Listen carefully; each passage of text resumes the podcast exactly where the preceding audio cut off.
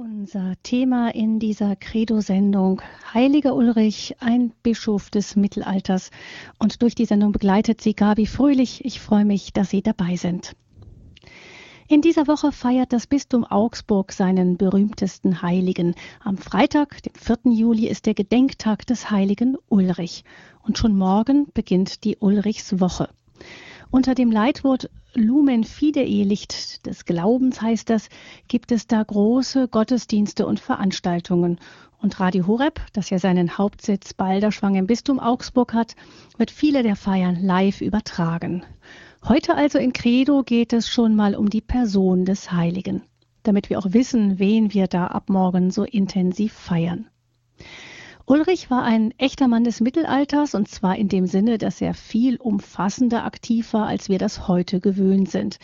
Die moderne Welt verlangt ja nach Spezialisten. Jemand gilt als kompetent, wenn er Spezialist ist. Ulrich war da das Gegenteil. Ein Allrounder würden wir vielleicht sagen.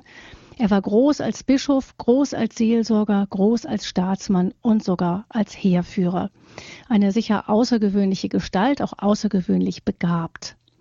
Es heißt auch, dass er der erste Heilige der Kirchengeschichte war, für den ordentlicher Heiligsprechungsprozess in Rom geführt wurde. Davor und auch noch gewisse Zeit danach war eine solche formale Heiligsprechung für die Verehrung in der Kirche nicht notwendig.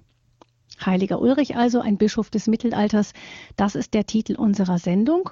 Und unser Gast kommt natürlich aus Augsburg. Es ist Pfarrer Dr. Ulrich Lindel. Ich grüße Sie, Pfarrer Lindel. Frau Fröhlich, Sie haben eine wunderbare Einleitung zu dieser Sendung gegeben, den Hörern. Und ich möchte Sie ganz herzlich grüßen zunächst im Ballerschwank und natürlich unsere Hörerinnen und Hörer, die uns an den Radioapparaten zugeschaltet sind. Grüß Gott aus Augsburg. Ich bin Ihnen zugeschaltet aus der Hauptabteilung 3 und blicke gerade aus dem Fenster in den abendlichen Himmel und sehe unter diesem den Dom von Augsburg. Also jene Städte, an der Bischof Ulrich ja gewirkt hat. Mhm, also Pfarrer Lindel, Leiter der Hauptabteilung 3, das ist die Abteilung kirchliches Leben im Bistum Augsburg. Sie sind zudem Pfarrer der Pfarreiengemeinschaft Biberbach, nicht? Und Sie stammen allerdings aus München, Pfarrer Lindel, nicht wahr? Und Sie heißen, ja, oder sagen wir mal, es ist aus, äh, Sie sind dort geboren und sind dann in Tutzing groß geworden. Das ist richtig. Richtig. Aber Sie heißen dennoch Ulrich mit Vornamen. Da waren Sie ja geradezu dazu prädestiniert, nach Augsburg zu wechseln. Ja, ich bin tatsächlich Augsburg, die Cäsane. In Bonn wurde ich in München. Aber dann war ich schon die ersten Tage dann in Tutzing. Dort bin ich aufgewachsen. Und den Vornamen sucht man sich ja bekanntermaßen nicht aus. Aber meinen Eltern bin ich sehr dankbar, dass sie mir diesen Vornamen ausgesucht haben, nämlich Ulrich. Äh, zu diesem Namen und vor allem zum Patron den Namenspatron habe ich also früher eine ganz intensive Beziehung aufbauen können. Bin zwar kein Kirchengeschichtler, aber wie gesagt einer, der den Namen Ulrich trägt und deswegen meinen Namenspatron äh, schon immer verbunden gewesen. Und der zweite Namenspatron bei mir ist der Josef. Insofern auch das eine gute Wahl, denn der Pfarrpatron von Tutzing, wo ich aufgewachsen bin, ist der heilige Josef. Insofern Diözesan und Pfarrpatron in einer Vornamensgebung, deren, für deren Wahl ich meinen Eltern ganz einfach dankbar bin. Hm. Einst ähm, habe ich gelesen, war in Augsburg der so ungefähr einzige mögliche Vorname für Jungs Ulrich. Ähm, 1575 äh, muss wohl ein Zeitgenosse geschrieben haben, alle Augsburger hießen Urli, also Ulrich. Wie sieht das heute aus? Gibt es die immer noch viel oder sind es doch mehr Dennis, Julian und Philipp? Also die alten Namen, die traditionsreichen Namen haben eine Renaissance. Man greift wieder auf alte, traditionelle Namensgebung zurück. Afra war auch vor einigen Jahrzehnten ein sehr gängiger Vorname.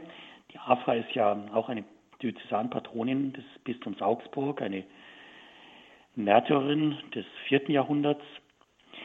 Äh, leider habe ich noch keinen Ulrich getauft. Würde ich gerne, würde mich sehr freuen, aber ich habe jetzt leider noch keinen taufen dürfen. Aber dennoch ist er nicht ganz ungebräuchlich geworden, Gott sei Dank. Und vielleicht greifen ja also manche Eltern bei der Namenswahl wieder stärker auf den Namen Ulrich zurück. Was bedeutet der Name eigentlich von der Wortbedeutung her? Ja, das ist ganz interessant. Bei Ulrich kann man äh, eine ganz schöne Etymologie des Namens äh, aufweisen, denn in dem Namen Ulrich stecken zwei Wörter drin, die zusammengenommen eine schöne Bezeichnung geben. Das eine ist zuerst mal Wardal, das heißt alt, und Rich, das kann man sich ganz gut erklären, heißt reich. Und wenn man das zusammenzieht, dann lässt sich das am besten übersetzen mit reich an väterlichem Erbe.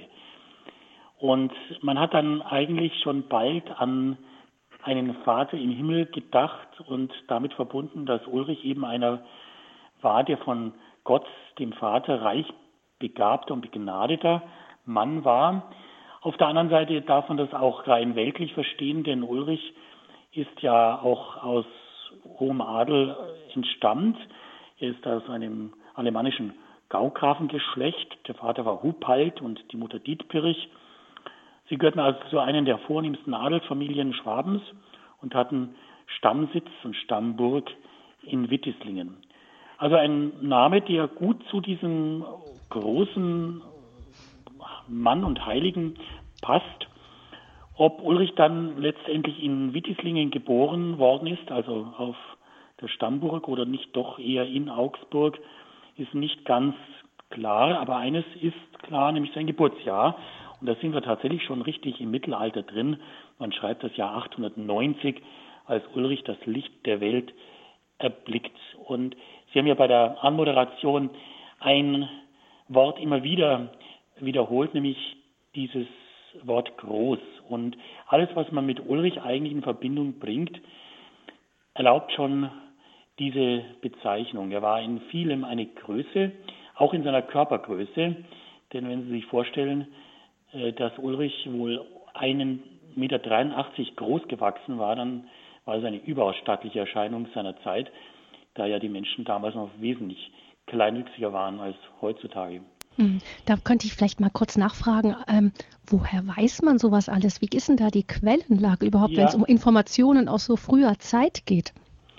Wenn Sie die Gunst der Ulrichswoche nutzen und einfach mal nach Augsburg kommen, vielleicht haben Sie die Gelegenheit oder der eine, die andere Hörerin, dann lohnt es sich direkt einmal die Basilika aufzusuchen und dann auch noch den Weg zu finden in die sogenannte Heiltumskammer, die der vormalige Stadtpfarrer von St. Ulrich, Franz Wolf, im Ostchor, rechts vom Ostchor hat einrichten lassen. Diese Heiltumskammer ist reich bestückt mit Gegenständen aus dem Leben Ulrichs. Er war ja ein sehr reisefreudiger Bischof. Insofern finden sich so manche Reiseutensilien. Aber es findet sich auch sein Kelch darin, dann das Ulrichskreuz und sehr viele Paramente. Das sind geistliche Kleidungsstücke, etwa eine Messgewand, eine Dalmatik auch.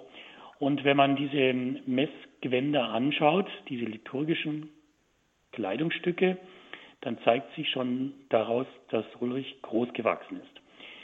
Also ein Bischof des Mittelalters, der aber bei Besuch dieser Heiltumskammer zum Greifen nahe kommt.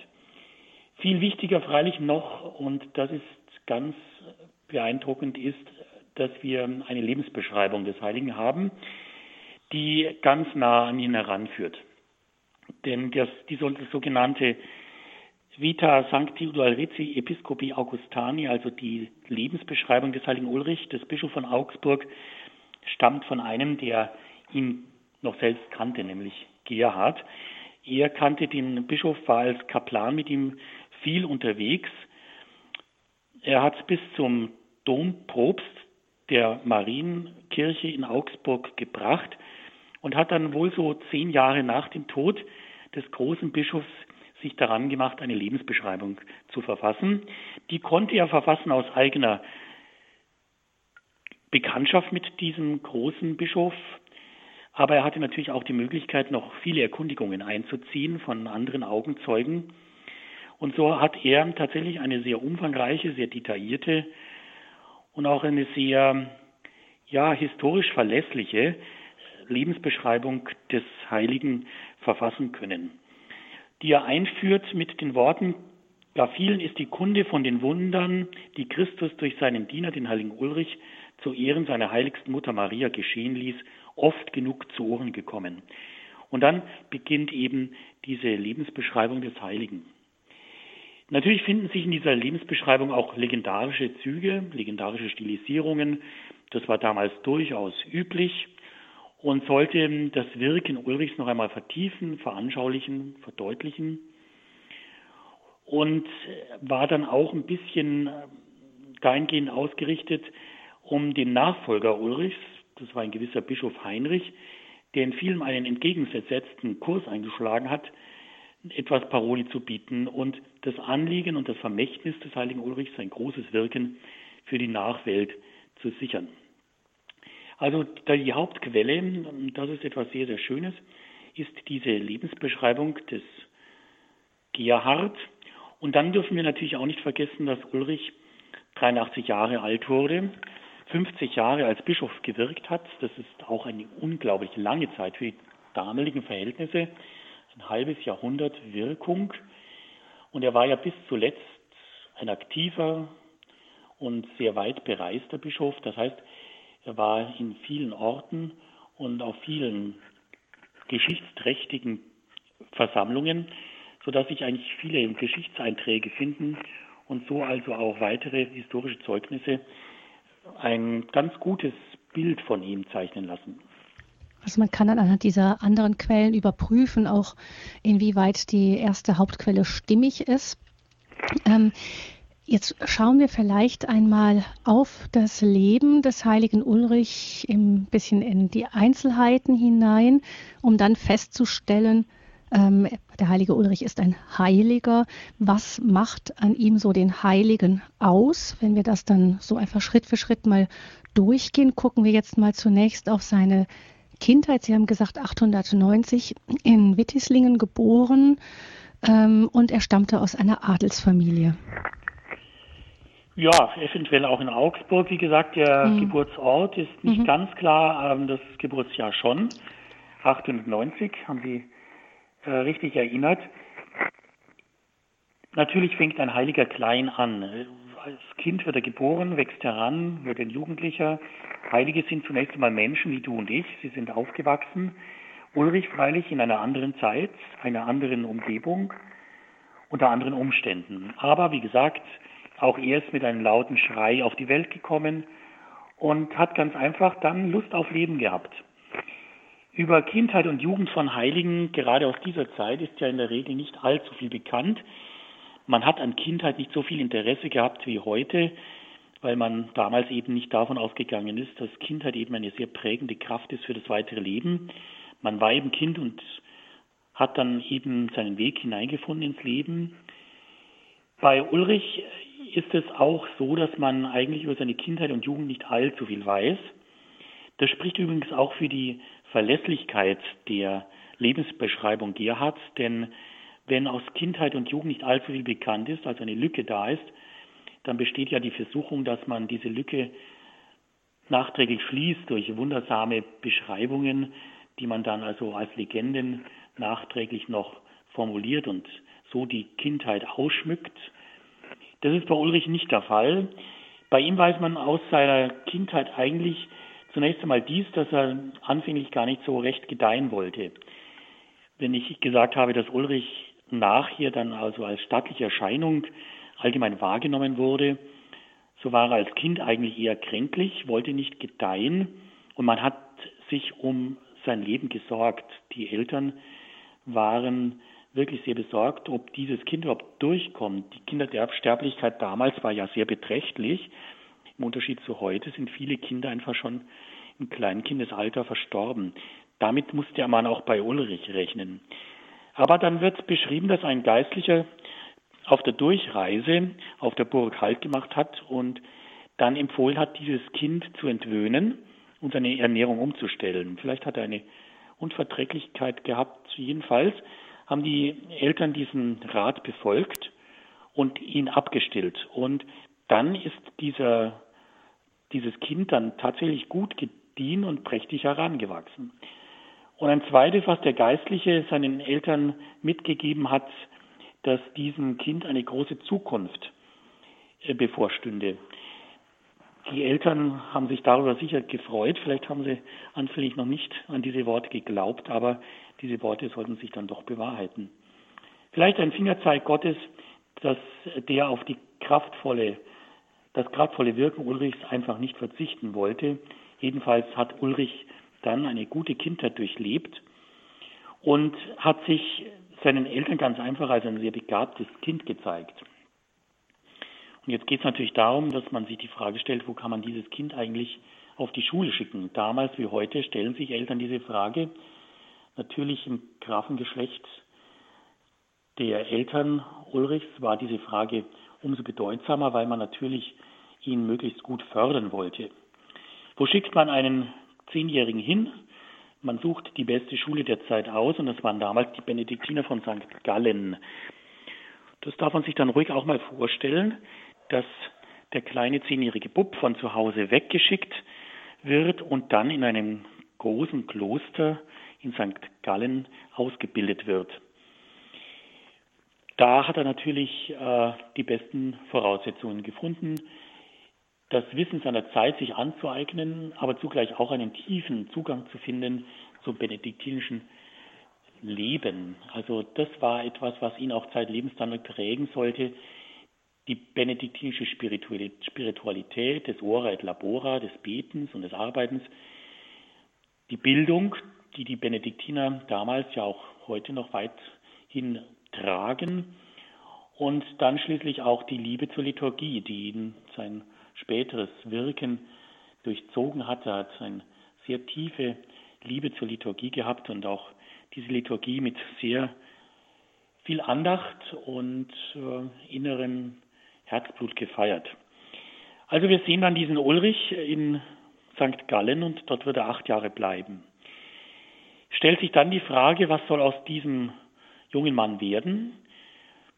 Er war sicherlich zu höheren Berufen. Das hat man bei ihm unschwer erkennen können. Die Frage stellt sich, bleibt er in St. Gallen, wird dort vielleicht Abt dieses einflussreichen Klosters. Aber da gibt es dann in der Lebensbeschreibung des Gerhards einen Bericht, der vielleicht legendarisch ist, das weiß man nicht so genau, einer Reklusin mit Namen Wiberat. Und die hat nach dreitägigem Gebet dem Ulrich den Rat gegeben, dass er von Gott zum Regieren bestimmt sei und keinesfalls geistlicher Leiter des Klosters werde. Und sie hat ihm dann auch prophezeit, dass er einmal einen Bischofssitz wahrnehmen wird, dieser Bischofssitz aber verbunden sei mit schwerer Mühsal, verursacht durch Heiden und schlechte Christen.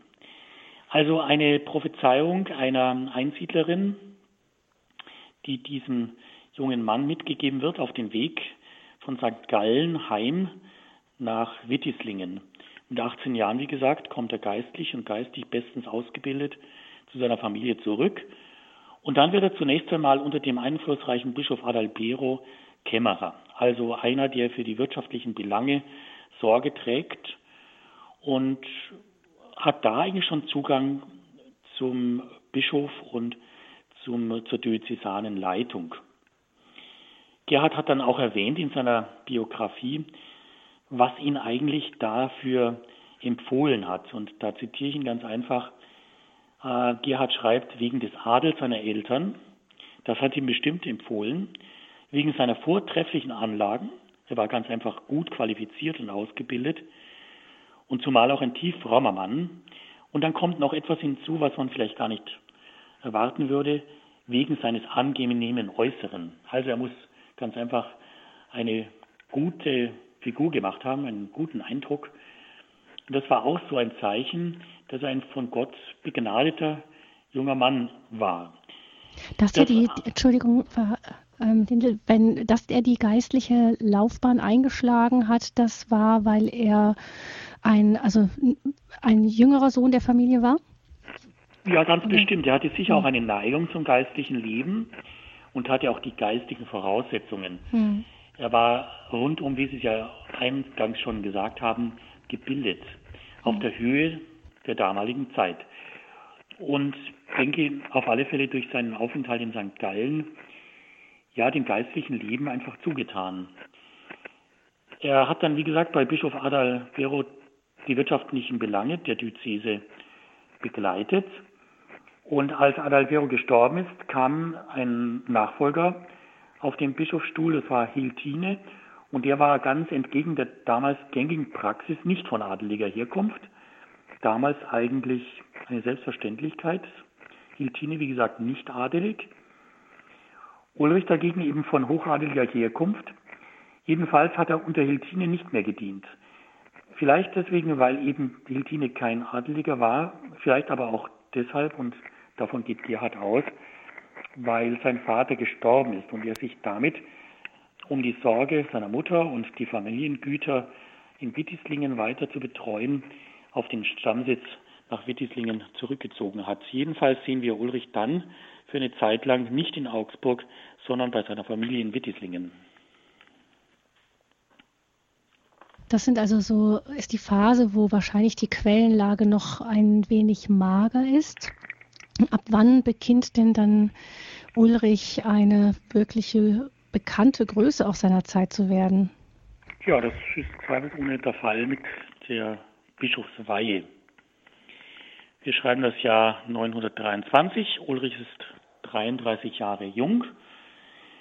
Er ist dann zum Bischof geweiht worden. Wie, bis, wie gesagt, und das haben Sie eingangs ja auch schon erwähnt, war damals alles noch viel mehr Einheit. Es gab keine Trennung von Kirche und Staat wie heute. Gott und Mensch, Himmel und Erde, das Ganze war noch eine Welt. Und insofern hat natürlich auch das Reich und die Kirche zusammengewirkt. Der Glaube hat alle Bereiche im letzten durchdrungen und damit konnte sich auch die Politik und die Reichsordnung äh, mit dem Glauben zu innerst verbinden. Und damit hatte auch die Politik ein Interesse, auf die Welt des Glaubens Einfluss zu nehmen. Und Sie merken plötzlich, die Trennung von Kirche und Staat, wie sie heute selbstverständlich ist, war damals selbstverständlich nicht gegeben, sondern ein Reichsbischof war selbstverständlich eingebunden in die politische Ordnung seiner Zeit und damit auch Verantwortungsträger im Politischen. Wie wurde ein Bischof damals ernannt? Es gab schon eine kanonische Wahlordnung durch Klerus und Volk, aber schon längst war die Bischofserhebung zu einem herrscherlichen Reservatsrecht geworden. Das heißt, der König hatte entscheidend mitzureden. Und so wurde Ulrich auch von seinem Verwandten, dem Schwabenherzog Burchard, König Heinrich I. vorgestellt.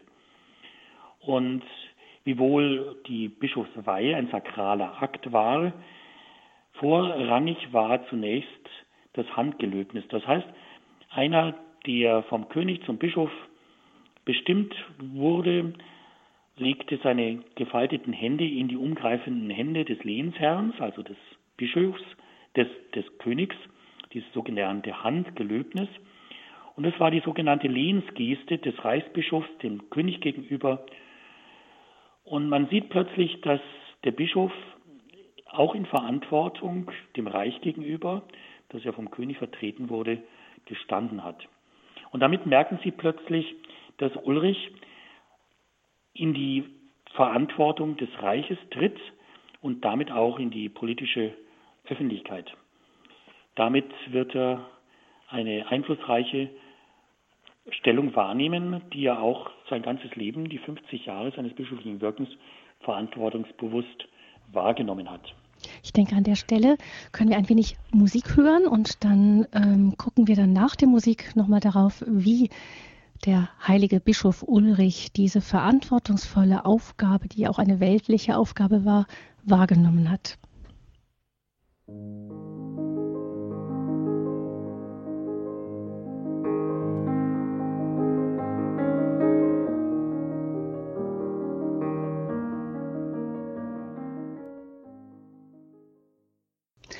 Um den heiligen Ulrich geht es in dieser Credo-Sendung kurz vor Beginn der diesjährigen Ulrichswoche in Augsburg.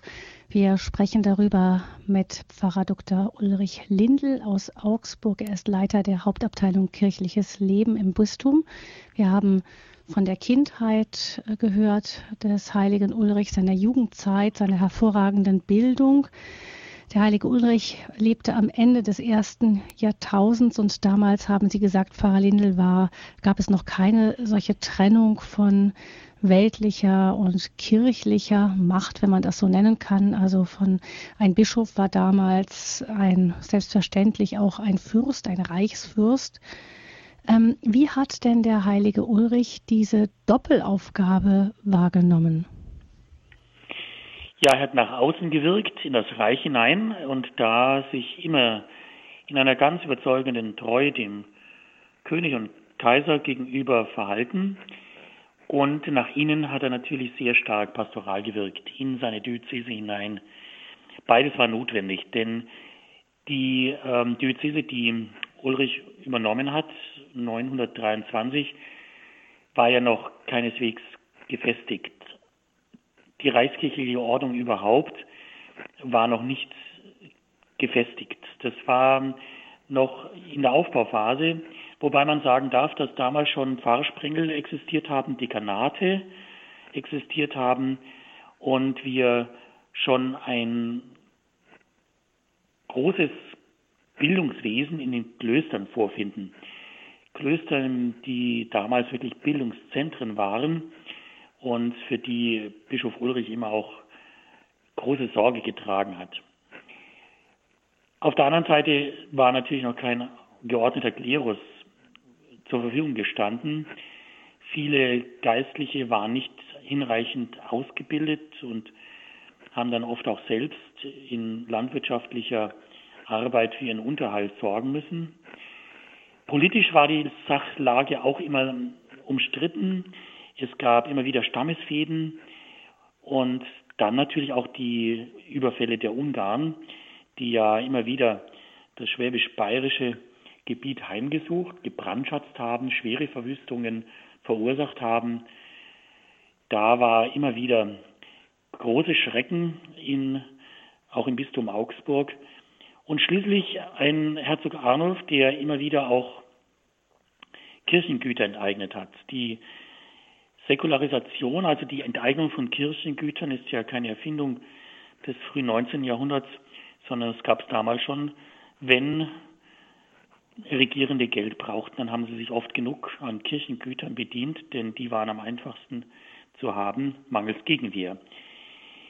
Wir haben also schon Herausforderungen äh, bei Amtsübernahme des Bischofs Ulrichs, denen aber er sich dann im Laufe seiner 50 Bischofsjahre durchaus gewachsen zeigte. Was auf der Hand liegt, ist, dass er immer wieder bautätig sein musste. Immer wieder baut Ulrich auf das, was zerstört worden ist, und hier zeigt sich, dass er große Beständigkeit aufweist und eine tiefe, kluge Vorsorge betreibt. Bei der Aufbauarbeit legt er nicht selten selbst Hand an und diese Aufbauarbeit kommt vor allem der Bischofsstadt Augsburg zugute, aber auch vielen Klöstern in der Diözese, die ja immer wieder auch äh, niedergerissen wurden, heimgesucht wurden, enteignet wurden da hält er immer wieder auch große Aufbautätigkeit dieser Bischof Ulrich. Aber zunächst der Wiederaufbau der Stadt Augsburg mit dem niedergebrannten Dom. Von weitreichender Bedeutung ist auch sein Entschluss, die hölzerne Brustwehren der Stadt Augsburg durch Steinmauern zu ersetzen. Dieser Entschluss sollte sich dann auch bald auszahlen für die Bewohner Augsburgs den 926, als die Ungarn wieder einmal Augsburg heimsuchen wollen, äh, lassen sie davon ab und verschonen die Stadt, weil sie offenbar von der Wehr der Stadt äh, beeindruckt waren. Nach ihnen war viel zu tun, vor allem in pastoraler Hinsicht. Nennen wir das ruhig die innere Mission, denn es ist ja nicht so, dass die Bevölkerung damals schon in, in allen Teilen christianisiert gewesen wäre. Es war noch viel heidnischer Aberglaube. Deswegen musste zunächst einmal ein guter Klerus herangebildet werden. Das war Ulrich auch ein großes Anliegen, gute Geistliche heranzubilden. Da hat er zunächst auch darauf geschaut, dass es auch wirklich geeignete Kandidaten sind, die sich für das geistliche Amt zur Verfügung stellen und dann die Domschule ausgebaut, um ganz einfach die Bildung des Klerus von Grund auf zu verbessern. Er hat dann natürlich auch geschaut, dass die Disziplin in den Pfarreien, in den Dekanaten seiner Diözese eingehalten wurde. Und da hat er eben regelmäßig selbst auch nach dem Rechten geschaut. Es war ein Bischof, der häufig die Pfarreien, Dekanate visitiert hat. Und zweimal im Jahr hat er auch eine Diözesansynode einberufen. Also er hat da sehr pastoral gewirkt und das hat sich natürlich auch ausgezahlt. Was damit verbunden war, ist, und das verbinden wir mit Ulrich auch, eine reiche Tätigkeit, die beispiellos ist. Er war stets unterwegs auf seinen Pastoralreisen und man darf sich das Reisen damals ja nicht angenehm vorstellen. Es war sehr beschwerlich. Ulrich ist zunächst äh, viel zu Pferd geritten, aber dann später im Alter, und er war ja bis ins hohe Alter unterwegs, bedenken Sie, im Alter von 80 Jahren reist Ulrich noch nach Rom. Viermal war er in Rom als 80-Jähriger und da, wie gesagt, nicht im Omnibus, sondern auf einem Ochsenkarren. Das darf man sich mal vorstellen, diese nahezu 1000 Kilometer in die heilige Stadt auf dem Ochsenkarren zurückzulegen und das mit 80 Jahren. Also wie gesagt, diese Reisetätigkeit ist beispiellos und äh, da hat er auch keine Mühen gescheut. Unterwegs hat er die Zeit genutzt äh, zum Gebet. Er hat ganz bewusst Geistliche in seiner Begleitung gehabt, die mit ihm das Brevier gebetet haben, Psalmen gesungen und eben immer wieder auch würdig den Gottesdienst gefeiert haben. Und dann waren natürlich auch weltliche Begleiter dabei, denn es waren ja nicht zuletzt auch weltliche Fragen, die vor Ort in den Vereinen, in Dekanaten zu klären waren. Und da hat er sich auch des weltlichen Rates von erfahrenen Begleitern bedient.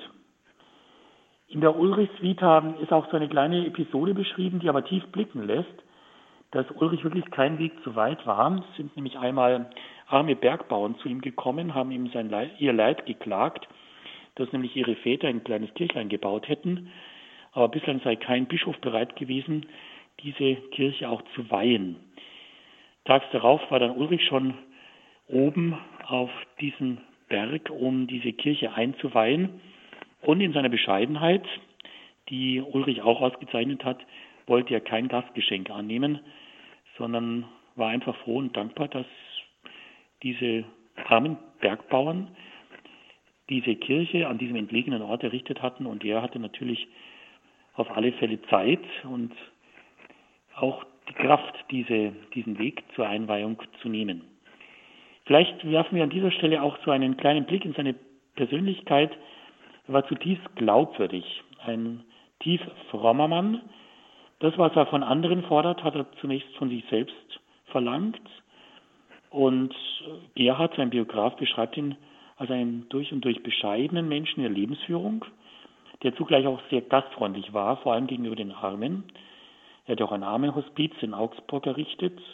Also die Sorge um die Bedürftigen, die Armen, lagen ihm sehr am Herzen. Und er war sehr gewissenhaft in seiner Amtsführung. Und was ich anfänglich ja schon gesagt habe, er hat sehr äh, würdig und mit großer Anteilnahme die Liturgie gefeiert.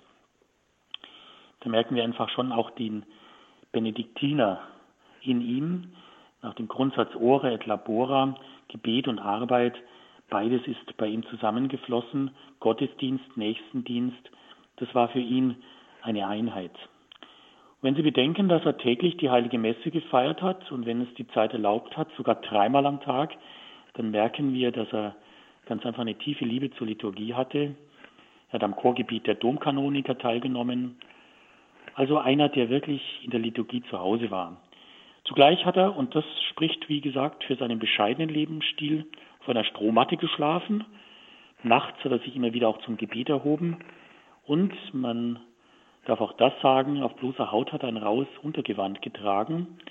Es war schon einer, der eine ganz einfache und ja auch eine, ja, eine Büßerform des Lebens äh, für sich gepflegt hat.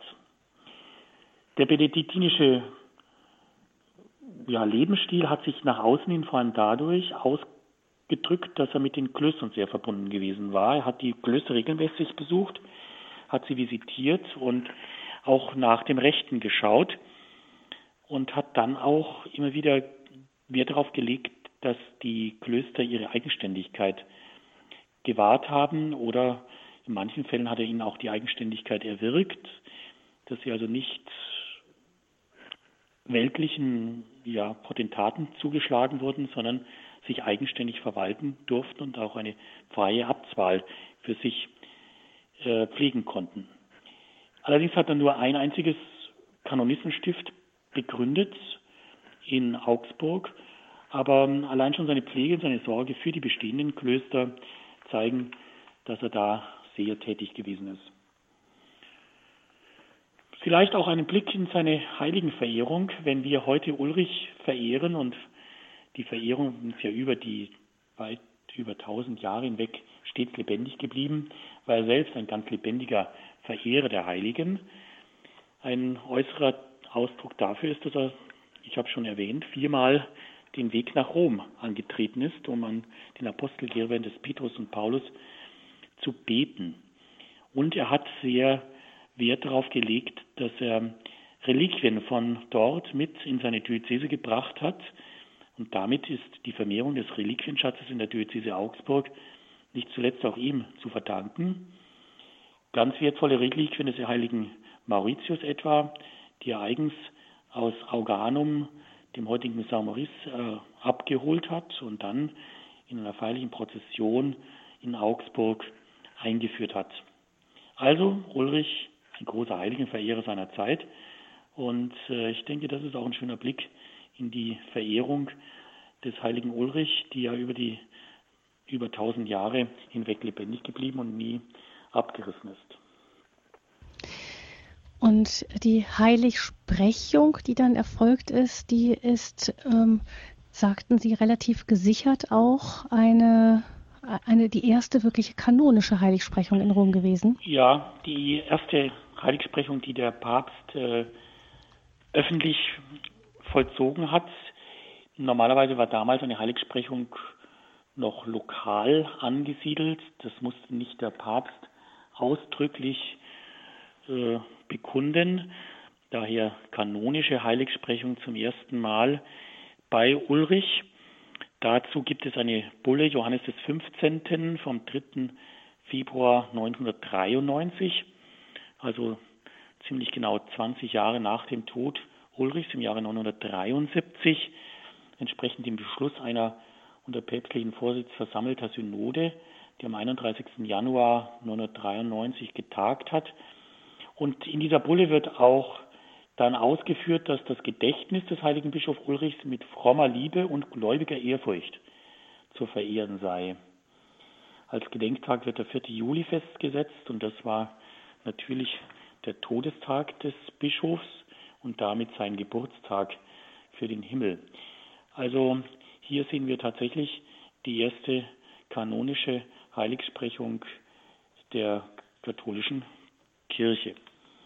Für diese Heiligsprechung natürlich waren auch Wunder erforderlich und deswegen findet sich im Anhang an die Lebensbeschreibung des heiligen Bischofs Ulrichs durch Gerhard eben auch eine Sammlung von Wundern um die 30 an der Zahl, die belegen, dass schon bald nach dem Tod des Heiligen an seinem Grab sich Wunder ereignen, die dann auch beschrieben wurden und dann sicherlich auch zur Heiligsprechung herangezogen worden sind, die sein dritter Nachfolger, Bischof Liotolf, angestrebt hat. Was waren das für Wunder zum Beispiel? Ja, das waren vor allem Wunder, die mit äh, seinem Grab zu tun haben, Heilungswunder, das Heil, das, die Graberde wurde auch schon früh als wundertätig gegen Mäuseplagen verwendet. Es gibt Rettungswunder, die sich dann in diesen Wunderbeschreibungen finden und da auch ausgeschildert sind. Aber vielleicht sollten wir doch noch auf den Reichsbischof zu sprechen kommen, denn Ulrich hat ja doch auch äh, groß gewirkt im Reich. Dazu ist ja auch die Lechfeldschlacht ähm, weithin bekannt, 955.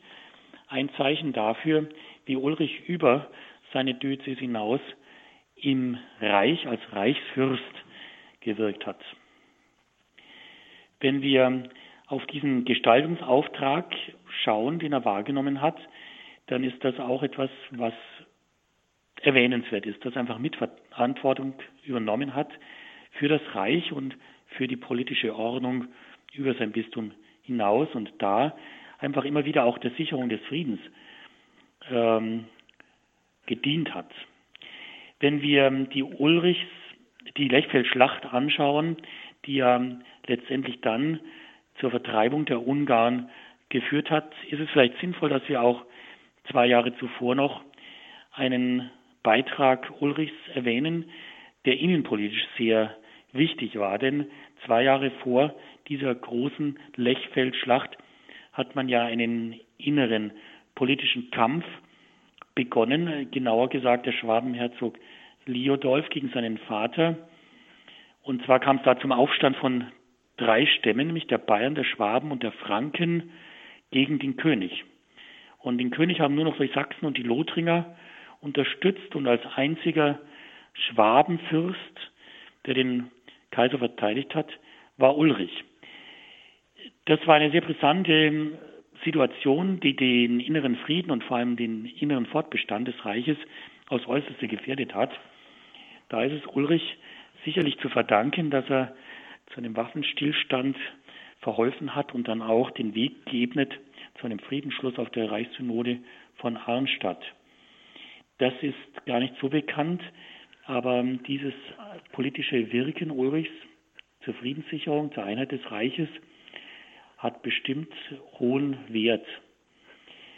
Aber wir sehen schon, dass das Reich noch nicht so gefestigt war und das hat natürlich auch die Ungarn immer wieder eingeladen, äh, Bayern und Schwaben heimzusuchen. Diese Stammesfäden haben ja das Reich innerlich auch geschwächt. Und so kam es eben dazu, dass äh, die Ungarn wieder einmal sich auf Beutezug nach Bayern und Schwaben aufgemacht haben. Und äh, so sind wir am 8. August daran, dass die Ungarn wieder einmal Augsburg belagern. Und hier zeigt sich einfach noch einmal, wie wichtig es war, dass Ulrich zuvor eine gemauerte Wehrmauer errichtet hat und damit einfach auch die Stadt befestigen ließ. In der Ulrichsvita sehen wir dann eine ganz genaue Beschreibung dessen, was sich dann 955 ereignet, nämlich dieser letzte Angriff der Ungarn auf Augsburg. Und wie das ablief, man wusste, die Ungarn sind wieder im Angriff und man hat sich dann innerhalb der Stadtmauern verschanzt. Ulrich hat zahlreiche erfahrene Kämpfer versammelt, darunter auch engste Familienangehörige. Und die Ungarn haben dann die Stadt belagert und das war dann, denke ich, ein ganz wichtiger Schachzug. Man hat durch einen ganz überraschenden Ausfall aus dem Osttor die anreitenden Ungarn überrascht. In diesem Ausfall wird Ulrich auch auf dem Pferd reitend dargestellt. Interessanterweise wird er geschildert, dass er nur mit einer Stola bewehrt gewesen und das Kreuz in der Hand gehabt hat, dieses siegreiche Kreuz. Ulrich war ein geübter Reiter, man darf sich ruhig vorstellen, dass er auch als Reichsbischof hoch zu Ross vorangeritten sein mag. Jedenfalls ist diese, dieser Angriff derart erfolgreich gewesen und sogar der Anführer der Ungarn tödlich verwundet worden, sodass sich die Ungarn zunächst einmal davon da, dazu entschieden haben, von weiteren Angriffen abzulassen. Die Zeit jetzt nutzt Ulrich mit allen in der Stadt, die Schäden auszubessern. Und dann wird Ulrich vor allem die Ordensfrauen in der Stadt dazu aufrufen zum Gebet um Frieden für die Stadt und für die Diözese und für das Reich.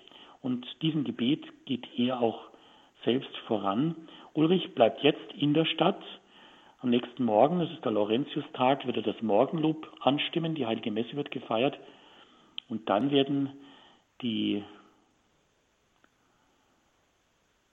Menschen in der Stadt, die dann sich auf den Weg machen, gegen die Ungarn zu kämpfen, noch mit der heiligen Wegzehrung bestärkt und ermutigt. Die Ungarn haben die Stadt derweil wieder umzingelt. haben aber nicht den Angriff gewagt, sondern verharren. Und jetzt geschieht plötzlich etwas, womit die Ungarn nicht gerechnet haben, dass nämlich König Otto mit einem Heer von 8000 Reitern an, anreitet und die Ungarn jetzt sich entscheiden, die offene Auseinandersetzung zu suchen und zahlmäßig weit überlegen, glauben sie sich im Vorteil und dann kommt es eben zur Entscheidungsschlacht auf dem Lechfeld, an der Ulrich selber nicht teilnimmt. Er stärkt die Seinen im Gebet, aber große Größen des Reiches sind in der Schlacht mit dabei, unter anderem eben auch Angehörige des Bischofs, sein Bruder Dietpald, sein Neffe Reginbald, kämpfen mit. Und diese Entscheidungsschlacht führt tatsächlich dazu, dass die Ungarn in die Flucht geschlagen werden. Es ist ein hoher Blutzoll zu beklagen, darunter eben auch der Bruder Ulrichs, Dietpald und sein Neffe werden ihr Leben verlieren, aber die Ungarn werden in die Flucht geschlagen und seitdem nicht mehr in Augsburg gesehen. Ulrich sucht die Seinen, findet die toten Verwandten, bestattet sie im Augsburger Dom und beginnt wieder einmal, einmal mehr mit dem Aufbau der Stadt. Die Ungarn übrigens werden nicht mehr angreifen. Die werden sesshaft werden und von Passau aus missioniert. Und wenn Sie sich überlegen, dass schon im Jahre 1000, also nicht einmal fünf Jahrzehnte später, ein König Stephan die Regierung übernimmt, der auch später heilig gesprochen wird, dann merken Sie, dass diese letzte Schlacht auf dem Lechfeld zugleich auch der Anfang der Christianisierung eines bis dahin noch heidnischen Volkes sein sollte. Otto I. ist und bleibt Ulrich für sein Eingreifen dankbar. Man verleiht ihm das Münzrecht für Augsburg. Und mit Otto, mit dem ihn ja ohnehin eine tiefe Freundschaft verbindet, wird Ulrich also in einem sehr engen und gegenseitigen Einvernehmen weiterhin stehen. Also da merken wir, wie ähm, anders doch das Leben auch eines Kirchenfürsten im Mittelalter war. Ähm, das heißt aber, Pfarrer Lindel, dass jetzt ähm, Christen nicht immer so etwas waren wie Wehrdienstverweigerer. Nein, man hat für die gerechte Sache zu kämpfen gewagt. Und es ging ja wirklich auch äh, nicht um einen Angriff, sondern um Verteidigung. Wir sehen Ulrich nie als einen Angreifer, sondern wir sehen ihn als einen Verteidiger äh, der Seinen. Äh, die wesentlichen Maßnahmen der Verteidigung waren bauliche Maßnahmen. Und wir sehen ihn dann ja auch auf der Lechfeldschlacht nicht unter den Kämpfenden, sondern unter den Betenden. Aber wie gesagt, es ging ja wirklich um die Verteidigung äh, vor Angreifern, die vor nichts zurückgeschreckt sind. Es war wirklich ein hoher Blutzoll, den immer wieder auch wehrlose Bürger unter den Angriffen der Ungarn zu zahlen hatten. Mhm. Vielleicht können wir an der Stelle Pfarrer Lindel noch ähm, unseren Hörerinnen und Hörern die Möglichkeit geben, für die nächsten zehn Minuten der Sendung anzurufen unter 089 517 008 008, noch einmal 089 517 008 008. Sollten Sie Fragen zum heiligen Ulrich haben, dann können Sie sich gerne melden. Sollten Sie aus dem Ausland anrufen, dann bitte die 0049 und dann die 89 517 008 008. Ähm, wie sieht es denn mit der Verehrung heute aus des heiligen Ulrich? Ja, der heilige Ulrich ist schon zu Lebzeiten ja, ja fast wie ein Heiliger verehrt worden. Die Verehrung hat gleich nach seinem Tod äh, auch an seinem Grab begonnen. Ist ja auch wie ein Heiliger gestorben. 83 Jahre war er, bis ins hohe Alter tatkräftig. Mit 80, ich habe es gesagt, war er nochmal in Rom. Und als er den Tod kommen sieht, da macht er sich am Geburtsfest des heiligen Johannes noch einmal auf den Weg in die Johanneskapelle, feiert dort im Dom zwei heilige Messen. Dazu ist er noch in der Lage. Er spürt aber, dass sein Ende nahe ist und dann bereitet er sich wirklich auf den Heimgang vor. Die Menschen damals haben ja den Tod nicht verdrängt, sondern sie haben sich auf den Tod aktiv vorbereitet, weil sie wussten, da geht eigentlich das Leben erst richtig los. Es ist ein Heimgang. Und auch das spricht ja für den heiligen Ulrich. Er hat schon zu Lebzeiten seine Grabstätte ausgesucht, ausheben lassen. Es stand da schon sein Sarg. Und an diesem Ort seiner späteren Bestattung hat er jeden Freitag auch die heilige Messe gefeiert. Und als er dann am 4. Juli in der Früh wusste, jetzt kommt der Tod als Übergang zum Leben, hat ein Aschenkreuz auf den Boden zeichnen lassen, mit Weihwasser besprengen, sich darauf legen lassen und ist dann unter dem Gebet der Seinen, der Geistlichen, heimgegangen. Bischof Wolfgang hat das Requiem für ihn gefeiert, nachdem er zwei Tage im Augsburger Dom aufgebahrt gewesen ist. Und dann, wie gesagt, beginnt die Verehrung des Heiligen.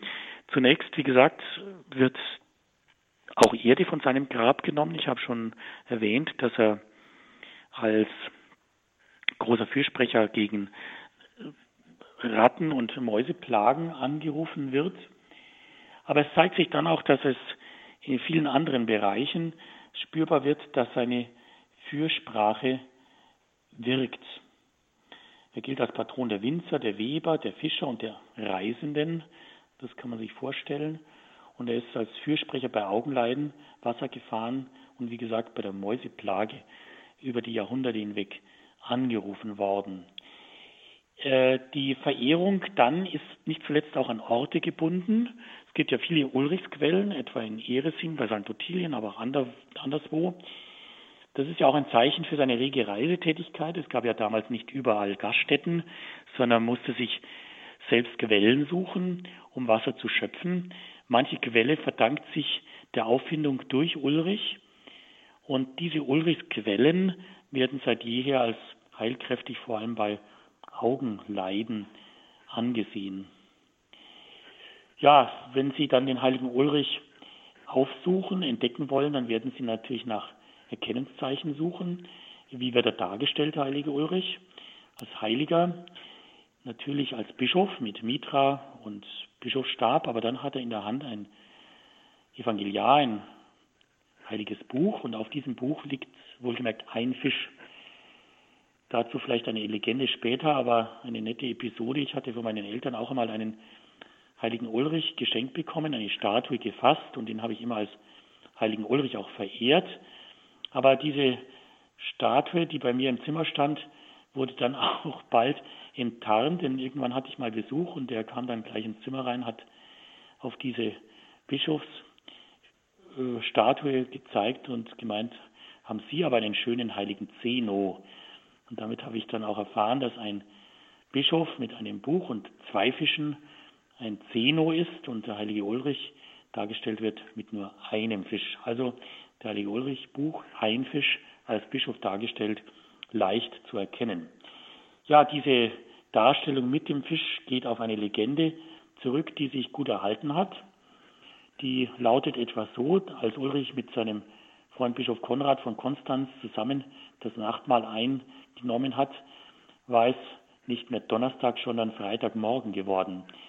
Es kam dann ein Bote mit einer Nachricht des Herzogs zu Ulrich und den hatte Ulrich offenbar zurechtgewiesen zuvor. Das hat ihm der Bote offenbar nicht verziehen. Jedenfalls hat Ulrich ihm als Botenlohn auf den Weg noch ein Stück vom Fleisch des Vorabends mitgegeben, damit er unterwegs was zu essen habe. Und dieses Fleisch hat dann dieser Bote dem Herzog als Corpus Delicti, dass Ulrich so fromm nicht sein könne, wenn er am Freitag Fleisch isst, vorgelegt. Und der packt dann dieses Stück Fleisch aus und das war dann, wie könnte es anders sein, wundersam zu Fisch geworden. Das ist so eine kleine Legende, die vielleicht mit dieser Darstellung des heiligen Bischof Ulrichs mit Fisch in Zusammenhang gebracht werden könnte.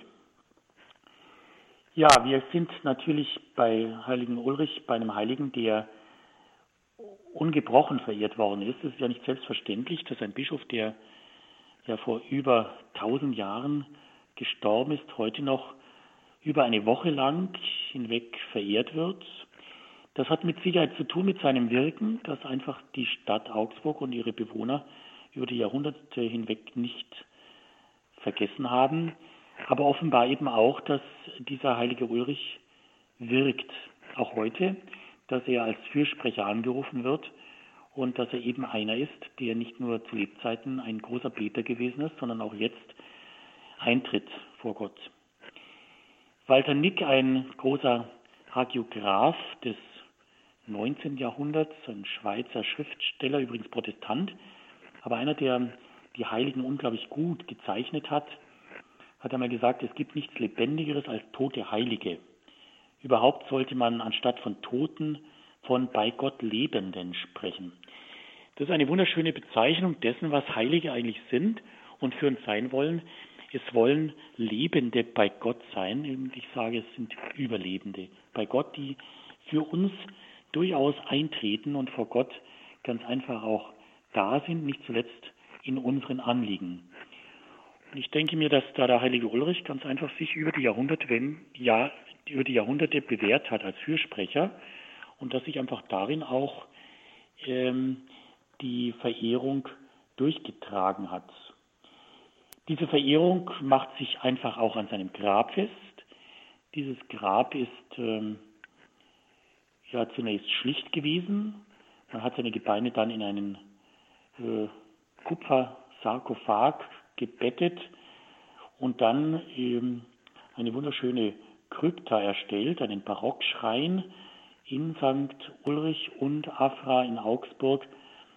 Dort finden sich heute seine Gebeine und diese Krypta, die 1962, 63 dann noch einmal neu gestaltet worden ist, in der sich dann auch das Grab der heiligen Afra befindet, findet dann auch äh, die Ulrichswoche ihren Anfang. Dann werden nämlich die Gebeine aus dieser Krypta ähm, erhoben und am Ulrichsaltar, einem schönen großen Renaissance-Seitenaltar, aufgebahrt zur Verehrung. Also das Grab ist sicherlich ein Wallfahrtsort über die Jahrhunderte gewesen und dann natürlich auch das Ulrichskreuz. Das Ulrichskreuz ist ja ein Kreuz, das ihm vom Papst bei einer seiner Romreisen mitgegeben worden ist. Ein kleines, wenige Zentimeter großes Holzkreuz vom Kreuz Christi genommen. Und dieses Ulrichskreuz wird auch über die Jahrhunderte hinweg hoch verehrt. Und immer wieder hat man Ulrichskreuze geprägt und den Wallfahrern von der Ulrichswoche mitgegeben als Zeichen des Segens für zu Hause.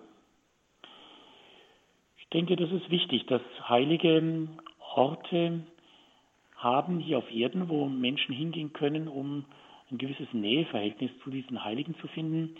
Auf der anderen Seite ist es wichtig, dass wir über die Orte der Verehrung hinaus weitsichtig werden für das, was uns eigentliche Heilige nahe bringen, nämlich den Himmel.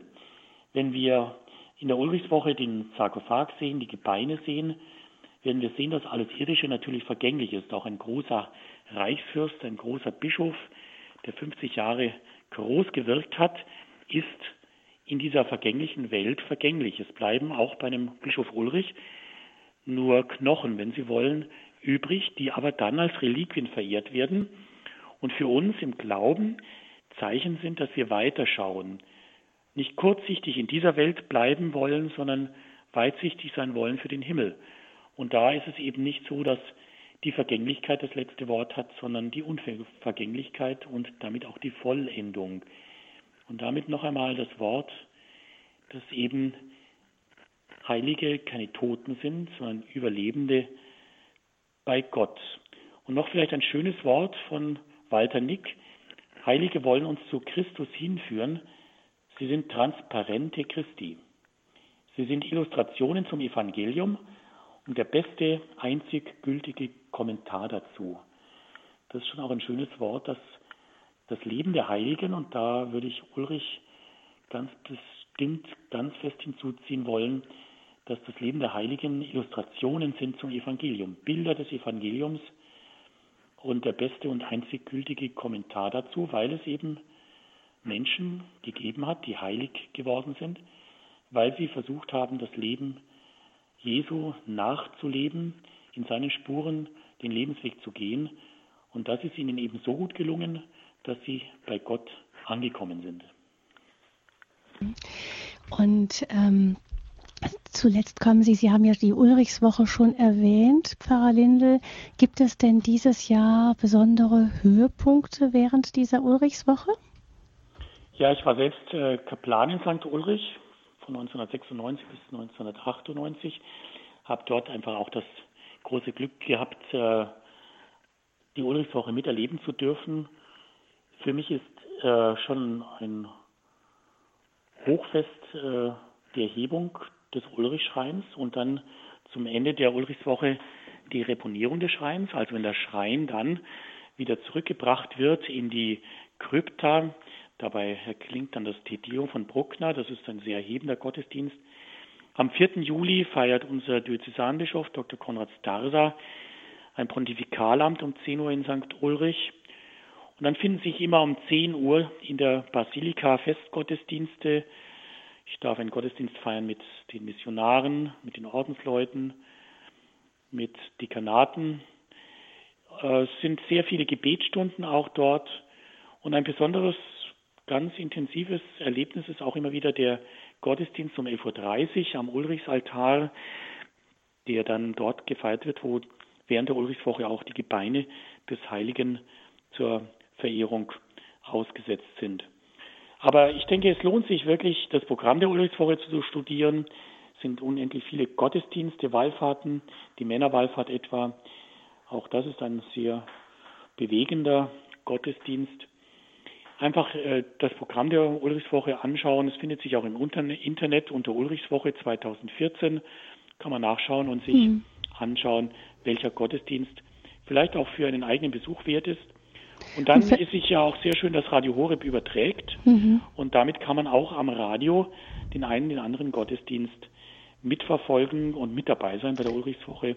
Darüber, denke ich, gibt ja das Radio Horeb-Programm genügend Auskunft. Genau, da können Sie im Monatsprogramm nachschauen, gerade die großen Höhepunkte zu Anfang, zu Ende und das Pontifikalamt, die stehen da auf jeden Fall drin. Aber da können Sie im Monatsprogramm von Radio Horeb nachschauen und eben sehen, was Sie da mitverfolgen können, auch am Radiogerät. Und Pfarrer Lindel, vielleicht sagen Sie uns noch, was glauben Sie, was wir heute in unserer Kirche von dem gebrauchen können, was der heilige Ulrich uns mit seiner Persönlichkeit, seiner wirklich großen Persönlichkeit zu sagen hat. Was würden wir davon dringend benötigen? Ja, ich glaube, dass äh, ein zweifaches bleibend ist. Ulrich war mitten in der Welt. Er war mit beiden Beinen auf dem Boden seiner Zeit gestanden. Er war tatkräftig. Also er war mitten in der Welt. Aber es ist wichtig, er war kein weltlicher, sondern ein geistlicher Mensch, ein tief frommer Mann des Gebetes. Und das erinnert mich an einen ganz tiefen Grundsatz, der uns Christen einfach auszeichnen sollte, dass wir in der Welt sind, aber nicht von der Welt. Wir sind in der Welt, aber wir sind dazu berufen, dass wir diese Welt als geistliche Menschen, und dazu braucht man keine Weihe, die Taufe, die Firmung ist Berufung dazu genug, dass wir diese Welt geistlich mitgestalten.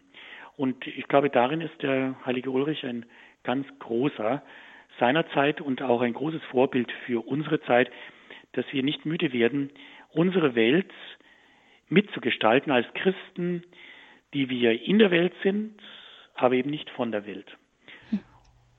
Und da können wir sicher auch den heiligen Ulrich um seine Fürsprache bitten. Ganz herzlichen Dank, Pfarrer Dr. Ulrich Lindl, dass Sie uns von dem Leben dieses großen Heiligen erzählt haben, der vor so langer Zeit gelebt hat, uns dennoch so viel zu sagen hat noch. Und ich denke, das war eine gute Einstimmung auf die Ulrichswoche, die morgen beginnt. Und da überträgt Radio Horeb auch die Messfeier zum Beginn der Ulrichswoche um 18.30 Uhr, den Eröffnungsgottesdienst mit Erhebung des Ulrichschreins aus St. Ulrich und Afra.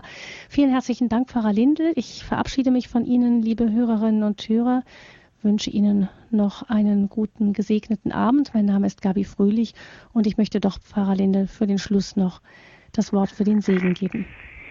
Ich möchte diesen Segen einleiten mit äh, den ersten drei Strophen des Ulrichsliedes, das immer wieder auch gesungen wird im Laufe der Ulrichswoche. Es ist ein Lied, das auch das Wirken des heiligen Ulrichs noch aufgreift und ins Lied bringt.